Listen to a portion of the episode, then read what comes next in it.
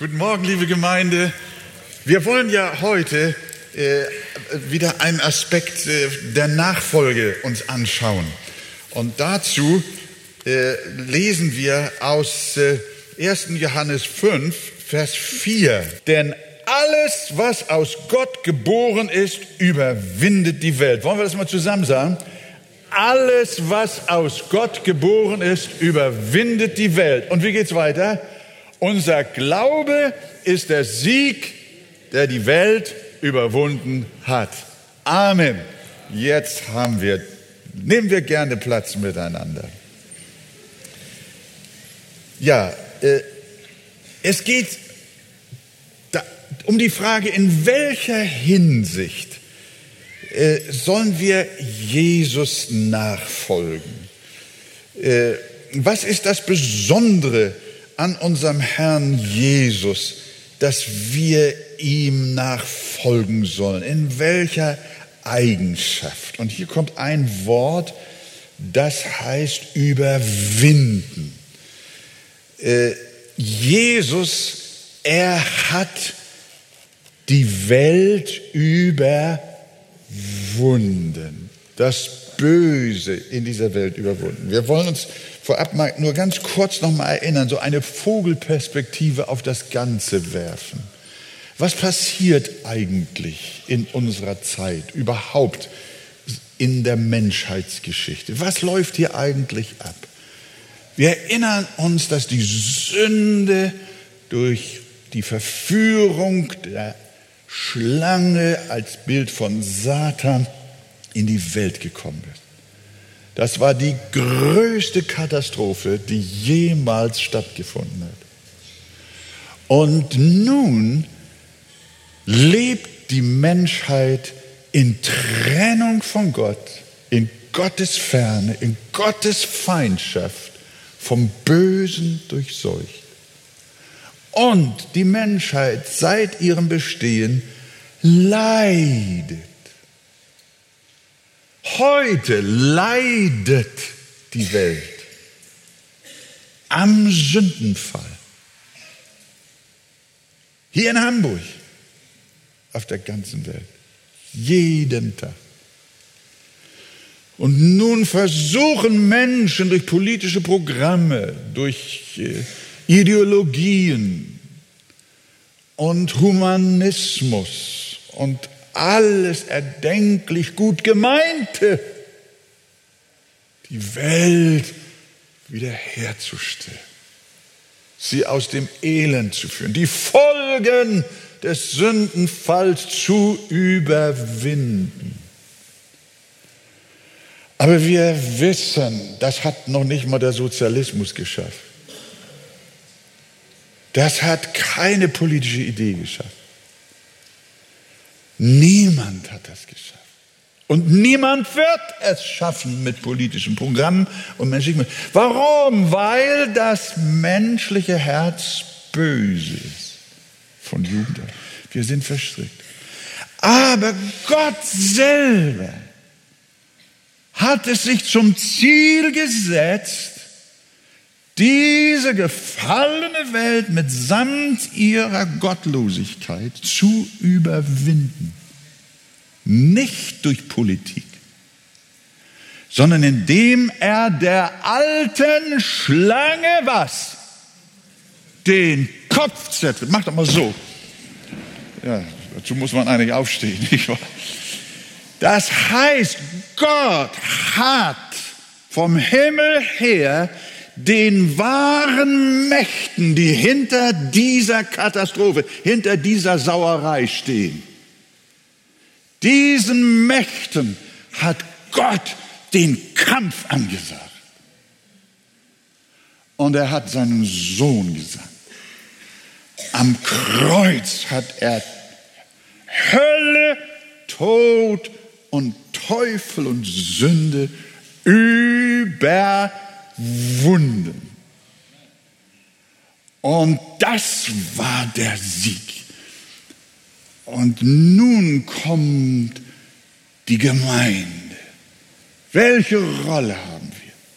Ich will versuchen, das Ganze noch etwas detaillierter mit euch durchzugehen. 1. Johannes 5, Vers 19 sagt, die ganze Welt liegt im Argen. Billy Graham hat mal gesagt, die gesamte Menschheit leidet unter akuter Blutvergiftung. Sie ist mit der Sünde durch und durch infiziert. Und Johannes sagt, die ganze Welt befindet sich im Argen, besser übersetzt im Bösen. Das Böse hat weltweit ein lückenloses Geflecht von Niedertracht aufgebaut, an dem ohne Ausnahme alle Menschen beteiligt sind. Und das sich zuallererst gegen den lebendigen Gott und seinen Sohn Jesus Christus richtet. Und deshalb nennt Jesus, erschreckt jetzt nicht, ihr kennt ja eure Bibel. Jesus, wie nennt Jesus die Menschheit? Hat Jesus jemals gesagt, ich glaube an das Gute im Menschen? So einen Satz findest du in der ganzen Bibel nicht. Das ist Lüge. Jesus nennt die Menschheit so. Sie ist ein böses und ehebrecherisches Geschlecht.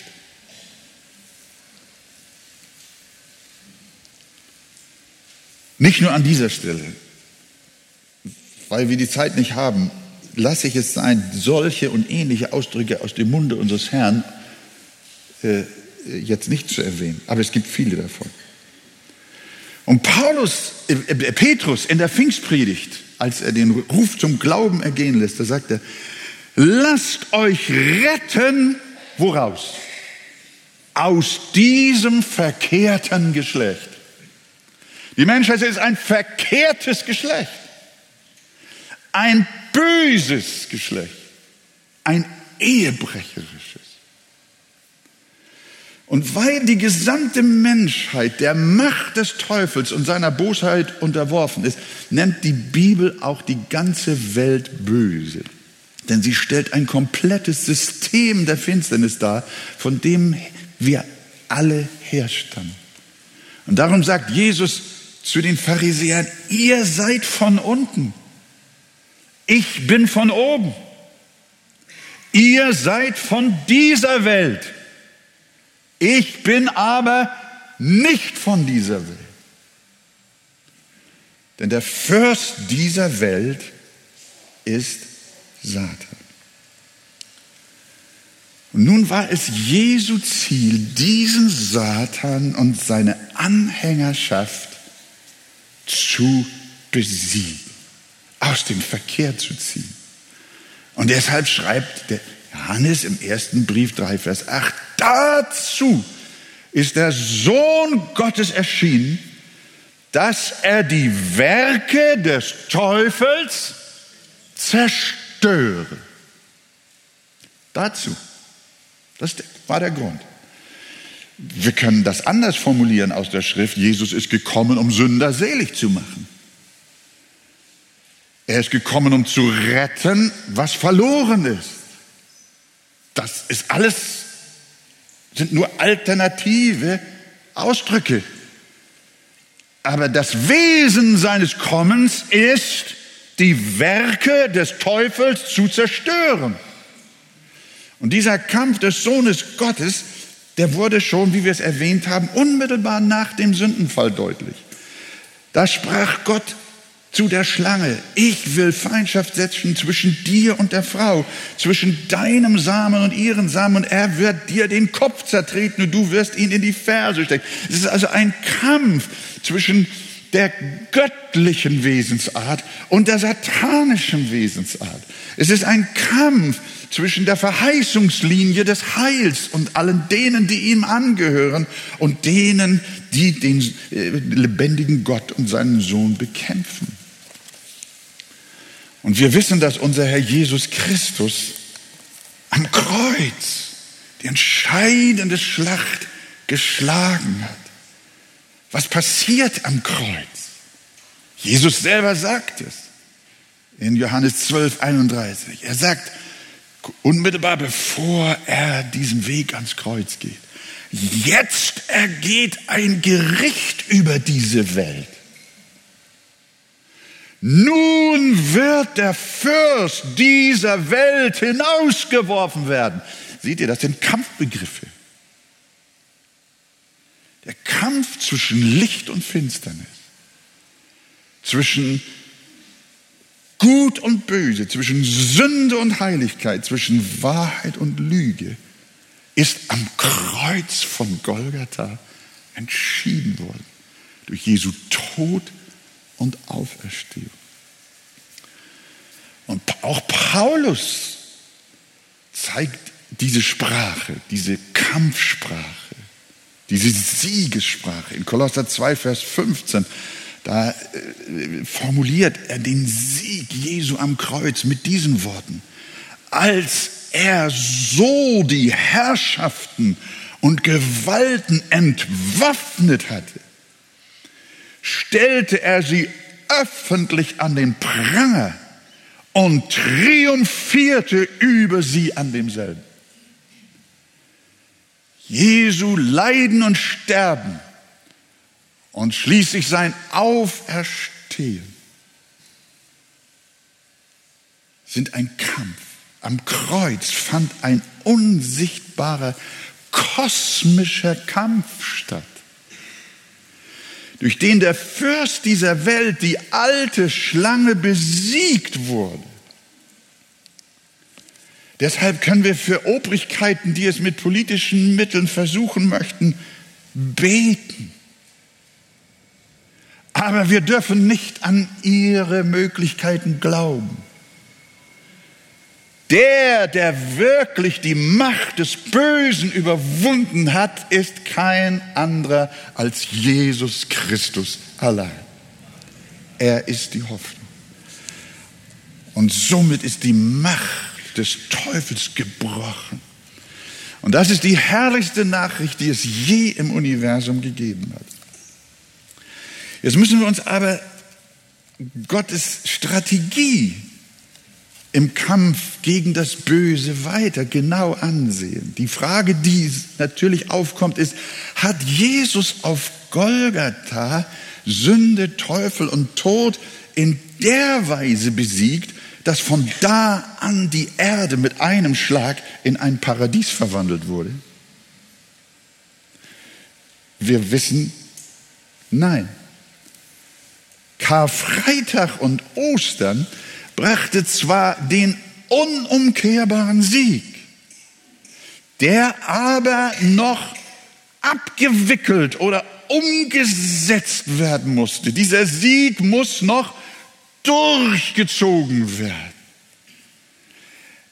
Er muss noch durchgeführt werden. Wir erinnern uns an Davids Kampf gegen Goliath. Könnt ihr euch erinnern? David hat auch so einen stellvertretenden Kampf für Israel gekämpft, als einzelner, berufener, auserwählter Gottes. Und er ist ein Bild auf Jesus. Als David nun den Goliath besiegt hatte, war das ein endgültiger und unumkehrbarer Sieg. Aber wenn ihr die Geschichte euch anschaut, was musste jetzt noch passieren? Israel musste den Sieg Davids anschließend noch umsetzen und die erschrockenen Philister vertreiben und ihnen nachjagen und den Sieg Davids im ganzen Land etablieren. Das heißt also, Jesus hat einen Durchbruchssieg geschaffen auf dessen Grundlage seine Nachfolger das Böse vertreiben. Wir können auch sagen, dass Jesu Sieg am Kreuz der D-Day war. Wisst ihr noch, was D-Day war? Er ist Decision Day, also Entscheidungstag. Ihr erinnert euch, am 6. Juni 1944, ich bin 43 geboren, ich kann mich gut erinnern, da begann die Landung der Alliierten in der Normandie. Das war der 6. Juni 1944. Und das war der Stichtag, an dem das Schicksal Hitler-Deutschlands besiegelt wurde. Aber nach diesem alles entscheidenden Durchbruch ging es auf der Straße des Sieges weiter. Und so ähnlich dürfen wir uns auch Gottes Heilsstrategie vorstellen. Anhand der Heiligen Schrift. Nach dem Triumph Christi am Kreuz rekrutierte er Soldaten für sein Reich, die seinen unumkehrbaren Sieg nun auch umsetzen sollen. Jesus braucht Leute, die die Philister, sprich das Böse, nun auch vertreiben, die das Werk Christi auf Erden etablieren, es zu Ende führen. Und dazu beruft König Jesus seine Jünger. Er beruft dich und mich an seinem Sieg über das Böse teilzuhaben. Er ist Überwinder des Bösen und du bist es Das sind seine Auserwählten, in die er seine Reinheit und Heiligkeit eingepflanzt die somit an seiner Seite stehen. Und darum spricht der Galaterbrief von Jesus, der sich selbst für unsere Sünden dahingegeben hat, dass er uns errettet rettete von dieser gegenwärtigen bösen Welt. Ihr habt ja nochmal wieder so einen Ausdruck, wie die Bibel die Welt bezeichnet. Dass er uns errettete von dieser gegenwärtigen bösen Welt. Und Jesus sagt, ihr seid nicht von der Welt, sondern ich habe euch aus der Welt heraus erwählt und darum hasst euch die Welt. Das ist ja kein Wunder. Wir sind Überläufer. Wir sind Deserteure, Fahnenflüchtige. Wir sind dem Teufel von der Fahne gelaufen. Sag doch mal Amen. Aber das wurmt die Gegenseite. Das heißt also, Jesus hat durch seinen Sieg am Kreuz einen Ruf ergehen lassen zu einem geistlichen Heer, das einen geistlichen Kampf kämpft, ohne Schwert und ohne Spieß und ohne Heer und Gewalt, sondern durch die Kraft des Heiligen Geistes an der Seite unseres Feldherrn dürfen wir den Kampf fortsetzen und das Land einnehmen bis an dem Tag des endgültigen abgeschlossenen Sieges. Amen. So zeichnet die Bibel das gesamte Bild. Wir sind Überläufer. Wir stehen durch Jesu Werk und Auserwählung auf seiner Seite. Der Vater hat den Sieg durch das Evangelium in unsere Herzen hineingepflanzt, so dass wir ihm nachfolgen und seine Sache treiben. Jeder Christ ist eine Siegestrophäe in der Hand des auferstandenen Christus gegen das Böse und alle Gottlosigkeit und Ungerechtigkeit in dieser Welt. Wir sind Jesu Jünger und folgen ihm in diesem Kampf nach. In diesem Kampf gegen die Sünde sind wir vereint mit Jesus. Und an dieser Stelle, da benutzt die Bibel gerne, nachdem sie oft gesagt hat, wir sind Jünger, wir sind Nachfolger. Aber je weiter die Schrift zum Ende kommt, besonders in der Offenbarung, kommt ein anderer Ausdruck rein, der auch schon in den Evangelien vorkommt. Und das ist der Ausdruck, wir sind nicht nur Jünger, wir sind nicht nur Nachfolger, wir sind nicht nur Christen, wir sind nicht nur Wiedergeborene, sondern wir sind auch Überwinder. Das ist heute der Punkt. Überwinder. Jesus hat gesagt, in der Welt habt ihr Bedrängnis, aber seid getrost. Was?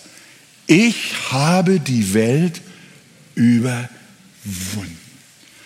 Und in der Offenbarung, wir kommen dann nachher noch drauf, da sagt es in Kapitel 5, Vers 5, weine nicht. Siehe, es hat überwunden der Löwe, der aus dem Stamm Juda ist, die Wurzel Davids.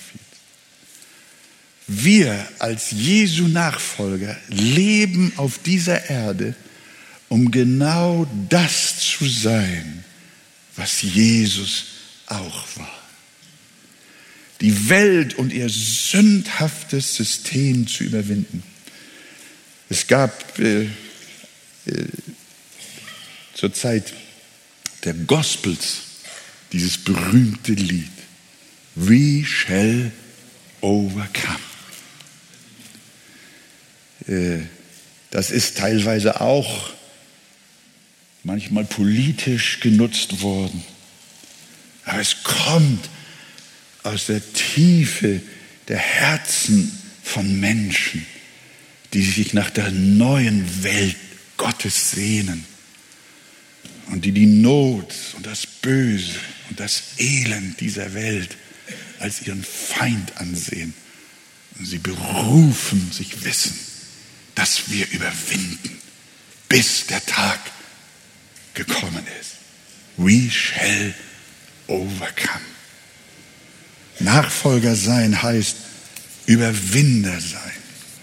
Johannes schreibt, ich schreibe euch, ihr jungen Männer, weil ihr den Bösen überwunden habt. Eigentlich würde ich gerne mal jetzt alle Männer dieses nachsprechen lassen. Na, ihr seid nicht mehr alle jung, aber gut. Ihr jungen Männer, er hat auch ein Wort an die Väter, er hat ein Wort an die Mütter. Aber hier schreibt er, ihr jungen Männer, weil ihr den Bösen überwunden habt, weil ihr stark seid und das Wort Gottes in euch bleibt. Und dann wiederholt er nochmal, ihr, weil ihr den Bösen überwunden habt. Und äh, in 1. Johannes 4, Vers 4 lesen wir, Kinder, ihr seid aus Gott und habt jene überwunden. Da spricht er von den antichristlichen Mächten Kinder, ihr seid aus Gott und habt jene überwunden, weil der, welcher in euch ist, größer ist als der in der Welt ist. Halleluja. Der Überwinder ist in uns. Und darum dürfen auch wir überwinden, weil der, der in uns ist, größer ist als der, der in der Welt ist. Und Offenbarung 12, Vers 11. Und sie haben ihn überwunden, den Feind, den Drachen. Sie haben ihn überwunden durch das Blut des Lammes und durch das Wort ihres Zeugnisses und haben ihr Leben nicht geliebt bis in den Tod. Das Leben der Gotteskinder ist also sogar dadurch gekennzeichnet, dass sie eher bereit sind zu sterben, als Böses zu tun, als sich an ihm zu beteiligen. Im Kampf gegen die Sünde weit zu überwinden, dafür leben wir. Christi Sieg zu entfalten, liebe Gemeinde, liebe Nachfolger Christi. Im Kampf gegen die Sünde weit zu überwinden, dafür leben wir. Deshalb sind wir Jünger. Christi Sieg zu entfalten in unserem eigenen Leben und da, wo wir Einfluss haben. Das ist unsere Lebensaufgabe. Wir sind Vorboten jener neuen Welt, jenes neuen Himmels und jeder, jener neuen Erde, die kommen soll. Wir sind der Vorgeschmack des wiederhergestellten Paradieses. Wir sind das Salz in dieser Welt, das Licht. Und wir kennen ja diese wunderbaren Sendschreiben an die sieben Gemeinden in der Offenbarung. Und in allen sieben schließt Jesus, er war ja der, der die Botschaften an die Engel der Gemeinden abgab. Jede Botschaft, alle sieben Botschaften tragen am Ende das Wort was? Wer überwindet? Das ist die komplette Gemeinde. Wer überwindet? Und dann folgen jeweils wunderbare Verheißungen wie, dem will ich zu essen geben vom Baum des Lebens. Wer überwindet, dem wird kein Leid geschehen von dem zweiten Tod. Wer überwindet, dem werde ich von dem verborgenen Manna zu essen geben. Wer überwindet, dem werde ich Vollmacht geben über die Heiden. Wer überwindet, der wird mit weißen Kleidern bekleidet werden. Wer überwindet, dem will ich geben, mit mir auf dem Thron zu sitzen. Und wer überwindet, den will ich machen zum Pfeiler im Tempel meines Gottes. Wir möchten diese köstlichen Verheißungen alle ganz gewiss unser eigen nennen. Aber was ist es, wenn wir keine Überwinder sind?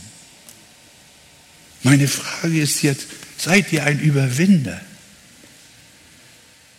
Bist du ein Überwinder des Bösen, der Ungerechtigkeit? Ein Überwinder der Gottlosigkeit? Bist du ein Überwinder der Sünde? Ich will jetzt gar nicht, dass ihr euch meldet. Das ist eine ganz wichtige Frage, denn wer nicht zu den Überwindern gehört, hat diese Verheißungen nicht. Was ist, wenn wir keine Überwinder sind?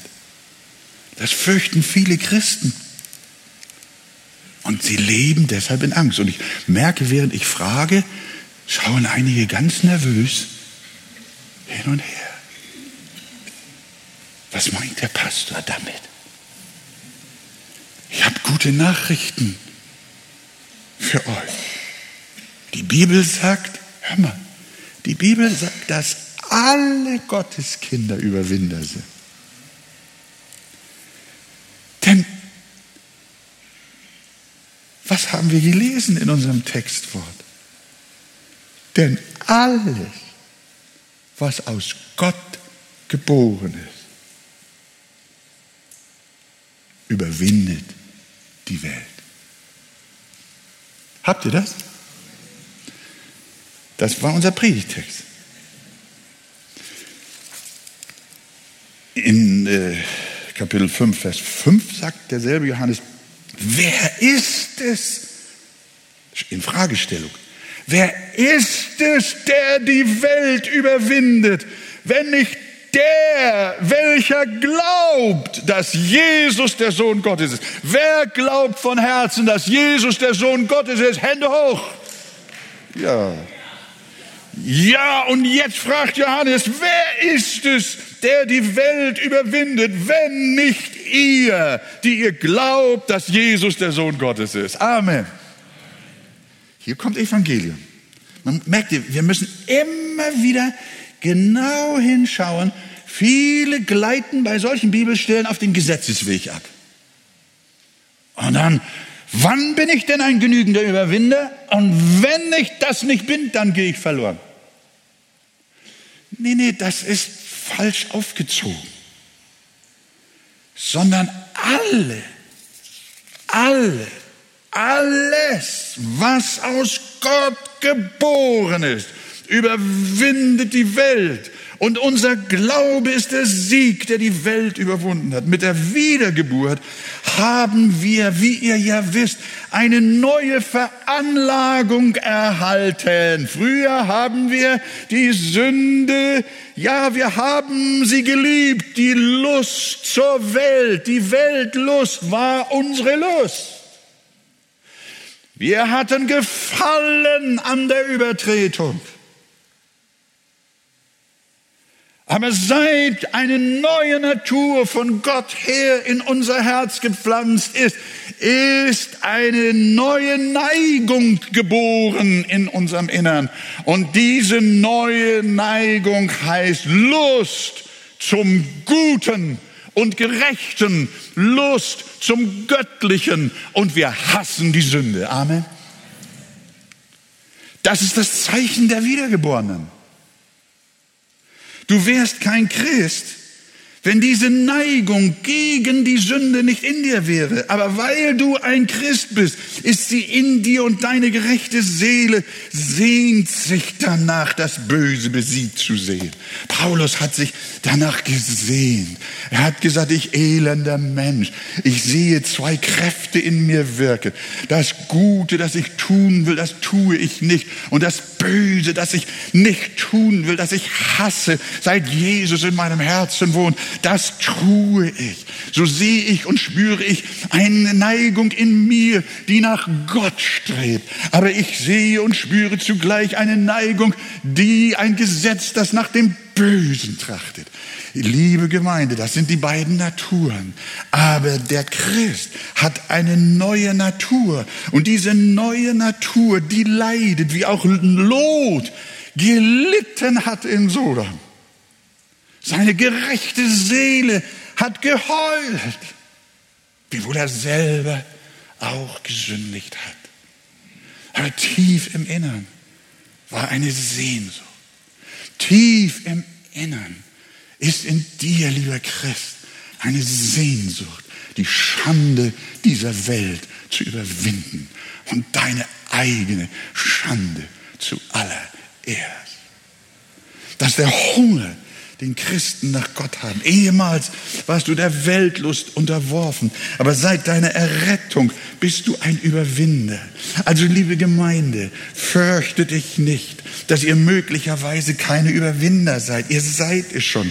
Von eurer neuen Natur her seid ihr es. Und wenn die Anfechtung kommt, dann belebt der Heilige Geist diese in euch wohnende Abscheu gegen die Sünde und bewahrt euch so bis an unser seliges Ende. Das ist die Garantie unserer Seligkeit.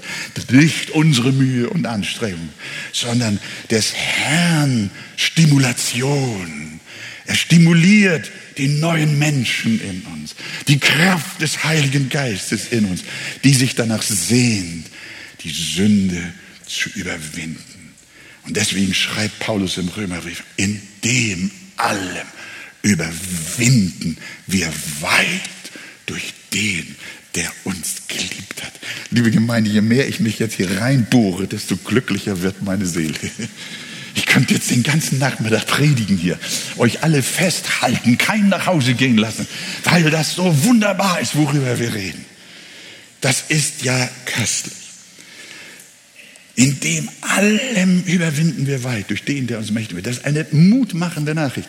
Wir müssen nicht an unserem eigenen Unvermögen zerbrechen, sondern wir dürfen in der Kraft unserer neuen Natur, die jeden Tag vom Heiligen Geist gestärkt wird, dürfen wir siegen. Und ich habe schon mit einfließen lassen, natürlich zuerst ist es der Kampf gegen das Böse in uns selbst. Der alte Mensch in uns ist unser größter Feind. Die alte verdorbene Natur. Manche Christen wollen das Böse aus der Welt ausrotten. Manchmal, äh, äh, ja, manchmal verlieren sich auch Christen in, in, in, in politischen Aktivismus. Gut gemeint. Und sie versuchen äh, in Afrika Gerechtigkeit herzustellen. Und zu Hause fliegen die Fetzen. das, das ist nicht. Wir, wir merken, der Kampf ist ein geistlicher Kampf. Wir kämpfen nicht mit den Waffen des Fleisches, sondern der Kampf fängt bei uns selber an. Wir sollten natürlich gegen Krieg, Terror und soziale Ungerechtigkeit sein, aber zuallererst sollten wir gegen den Terror sein, den wir selber verbreiten. Nachfolge heißt, die eigenen Leidenschaften zu überwinden, eigenen Unarten. Jesus sagt, wie kannst du zu deinem Bruder sagen, halt, ich will den Splitter aus deinem Auge ziehen, aber in deinem Auge steckt der Balken. Der Hebräer sagt, ihr habt noch nicht bis aufs Blut widerstanden im Kampf gegen die Sünde. Empöre dich also nicht über das sündhafte Verhalten anderer, während Nathan zu dir sagen muss, du bist der Mann. Der Zöllner hat gesagt, nicht gesagt, Gott sei meinem Nächsten gnädig, sondern hat gesagt, sei mir Sünder gnädig. Bist du von neuem geboren? Kommt, mein Freund, lass uns jetzt hier äh, miteinander Klartext reden. Bist du von neuem geboren, dann genehmigst du dir auch keine kleinen Sünden. Dann genehmigst du dir auch nicht die sogenannten Zivilisationssünden mit der Welt zivilen Ungehorsam. Ne? Das ist ziviler Ungehorsam, das ist natürlich auch wunderbar.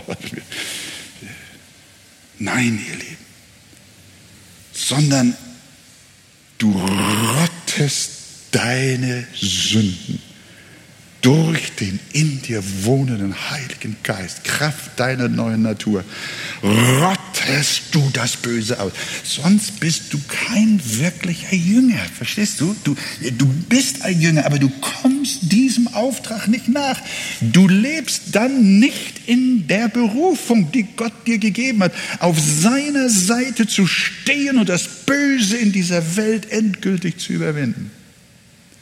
Du bist auserwählt, ein Streiter, Mitstreiter Christi zu sein gegen das Böse. Und das liegt nicht nur bei dir vor der Haustür, sondern das ist auch in deinem Herzen. Und dann bist du ein Jünger. Der Dagon, der muss in tausend Stücke zerfallen. Dieser Götzen muss kopfüber auf die Erde knallen. Keine Sünde. Konsequent. Und du kannst es. Kraft des Sieges, den Jesus am Kreuz, an jenem D-Day erworben hat. Halleluja. Natürlich gehört dazu auch der Kampf gegen die Gottlosigkeit, gegen die Verwahrlosung in unserer Gesellschaft gegen die Verachtung unseres lebendigen Gottes. Das sehen wir, nehmen wir nur die Gemeinde zu Philadelphia. In welchem Kampf hat sie gestanden? Die Gläubigen dort hatten mit dem antichristlichen Geist ihrer Zeit zu kämpfen und auch mit heuchlerischen Leuten, die sich fälschlicherweise als gläubig bezeichneten.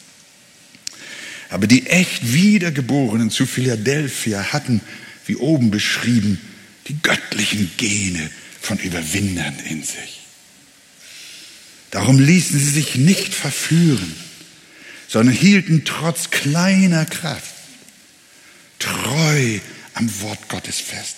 Das war, das war der Kampf der Gemeinde, der gesamten Gemeinde, wieder den Ungehorsam, wieder den Abfall, wieder die Verführung. Du hast nur eine kleine Kraft. Aber du hast festgehalten am Wort Gottes und hast den Namen deines Herrn nicht verleugnet.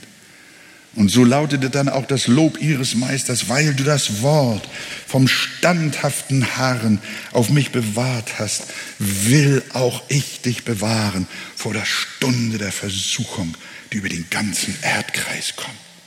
Merken wir etwas? Es ist die Stunde der Versuchung ist schon über den ganzen Erdkreis gekommen. Und viele Kirchen und Gemeinden werden weggefegt wegen Liberalismus, wegen Ungehorsam dem Wort Gottes, wegen Treulosigkeit. Sie nehmen diesen Kampf an der Seite Jesu nicht auf. Sie lassen dem Teufel Raum in ihren Gemeinden. Und sie lassen der Sünde Raum in ihren Kirchen. Was lernen wir daraus? Christen, in denen wirklich der Geist Gottes wohnt, die bäumen sich innerlich auf, wenn falsche und sündhafte Lehren durch die Gemeinden schwappen. Ihre Seelen leiden, wenn das gute alte Evangelium auf den Kopf gestellt und ins Gegenteil verkehrt wird. Denn sie kennen ihre Bibel und weigern sich, das plötzlich für wahr halten zu sollen, was die Bibel seit Menschenbestehen Lüge nennt. Und darum folgen wahre Jünger Jesu, wahre Überwinder, folgen nicht der neuen Verführung, sondern sie bleiben bei dem, was geschrieben steht. Und die Kraft für eine solche Haltung, die kommt aus ihrer göttlichen Veranlagung. So wie die Natur eines lebendigen Fisches ist, gegen den Strom zu schwimmen, so liegt es auch im Erbgut eines lebendigen Christen, sich gegen den Strom einer verführerischen Zeit zu stemmen. Er kann nicht anders, denn er ist zum Überwinder geboren. Und dann, liebe Gemeinde, jetzt muss ich langsam zum Ende kommen, aber mir macht's Freude überwindern. Wie von denen von Philadelphia schreibt der Herr, wer überwindet, den will ich zu einer Säule im Tempel meines Gottes machen. Ihr Kampf richtet sich nicht gegen Fleisch und Blut, sondern gegen die Herrschaft, gegen die Gewalten, gegen die Weltbeherrscher der Finsternis dieser Welt. Hier habt ihr wieder so einen Ausdruck gegen die geistlichen Mächte der Bosheit, die in den Regionen der Lüfte sich befinden. Von dieser Auseinandersetzung zwischen den Mächten des Lichts und der Finsternis berichtet uns die Offenbarung.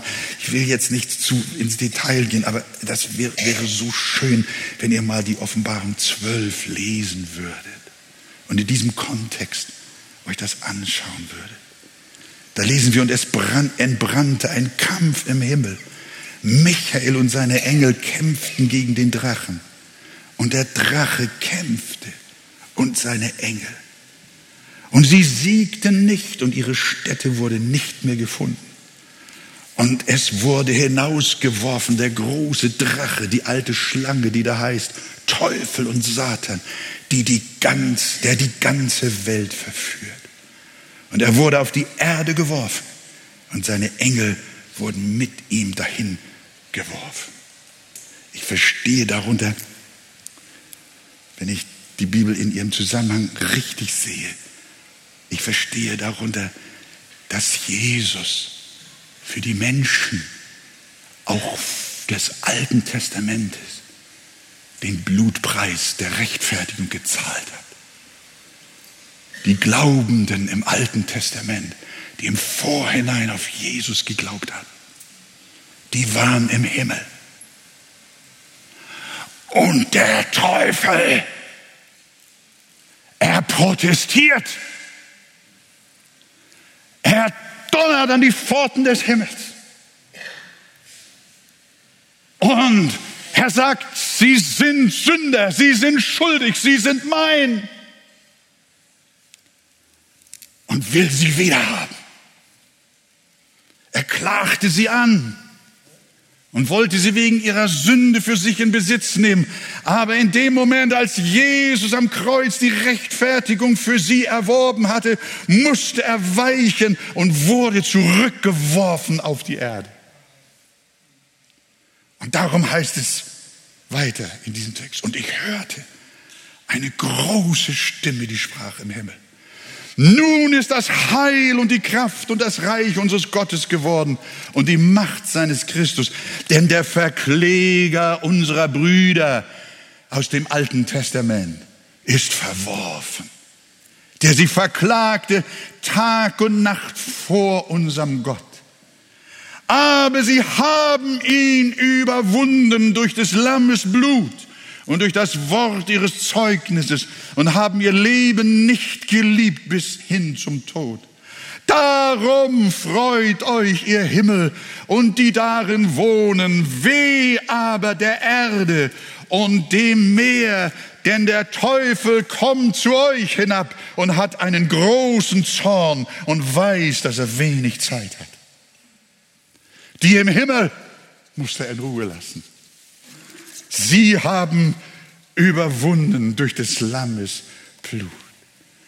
Und der lebendige Gott hat ihn auf die Erde zurückgeworfen. Und jetzt treibt er hier sein Unwesen. Aber er hat nur wenig Zeit. Denn seit Christi Auferstehung Seid die Auserwählten, kann er die Auserwählten hier auf Erden auch nicht mehr verschlingen. Die Gemeinde breitet sich aus. Das Evangelium erreicht die Enden der Erde. Das Licht wird heller und Satan kann es nicht ändern, denn seit Golgatha ist er gebunden und schließlich kommt sein Ende. 2010 und der Teufel, der sie verführt hatte, wurde in den Feuer und Schwefelsee geworfen, wo das Tier ist und der falsche Prophet und sie werden gepeinigt, werden Tag und Nacht von Ewigkeit zu Ewigkeit. Und wenn jemand nicht, hör mal, mein Freund, wir haben, Gott hat dich auch nicht vergessen. Und wenn jemand nicht im Buch des Lebens gefunden wird, wird auch er in den Feuersee geworfen. dann lesen wir, und das möchte ich euch bitten, das mit mir gemeinsam zu lesen, was dann kommt in der Offenbarung. Seid doch so freundlich und steht mit mir auf, weil dieser Text so gewaltig ist. Offenbarung 21, Vers 1 bis 7. Und ich sah einen neuen Himmel und eine neue Erde, nachdem der Satan für immer in den Feuersee geworfen wurde und seine Anhänger mit ihm. Als der Sieg von Golgatha durchgeführt war, als das Land komplett eingenommen war und die alte Schlange im Feuersee war, von Ewigkeit zu Ewigkeit. Da lesen wir, und ich sah, als wenn die Sonne aufgeht, einen neuen Himmel und eine neue Erde. Und der erste Himmel und die erste Erde waren vergangen. Und das Meer ist nicht mehr. Und ich, Johannes, sah die heilige Stadt, das neue Jerusalem, von Gott aus dem Himmel herabsteigen. Zubereitet wie für ihren Mann geschmückte Braut. Und ich hörte eine laute Stimme aus dem Himmel sagen, siehe da, das Zelt Gottes bei den Menschen. Und er wird bei ihnen wohnen. Und sie werden seine Völker sein. Und Gott selbst wird bei ihnen sein, ihr Gott. Und er wird abwischen alle Tränen von ihren Augen. Und der Tod wird nicht mehr sein. Weder Leid noch Geschrei noch Schmerz. Diese alte, leidende, zerstörte, kaputte Welt wird nicht mehr sein. Das, denn das Erste ist vergangen. Und der auf dem Thron saß, sprach, siehe, ich mache alles neu. Und er sprach zu mir, schreibe, denn diese Worte sind wahrhaftig und gewiss. Und er sprach zu mir, es ist geschehen, ich bin das A und das O, der Anfang und das Ende. Ich will dem Dürstenden geben aus dem Quell des Wassers des Lebens umsonst. Und jetzt, liebe Gemeinde, wer überwindet, der wird alles erben. Und ich werde sein Gott sein. Und er wird mein Sohn sein. Gehörst du zu diesen Überwindern? Wenn du von neuem geboren bist und Jesus in deinem Herzen wohnt, dann jage dem nach, deiner wunderbaren Berufung, ein Überwinder zu sein. Aber die Frage ist, bist du ein Nachfolger Christi? Stehst du auf seiner Seite? Streitest du mit ihm gegen die Sünde und Gottlosigkeit? Jagst du einem geheiligten Leben nach? Dann erkennt man, dass du ein Überwinder bist. Gott gebe dir Gnade, dass du zu ihm gehörst in Zeit und Ewigkeit.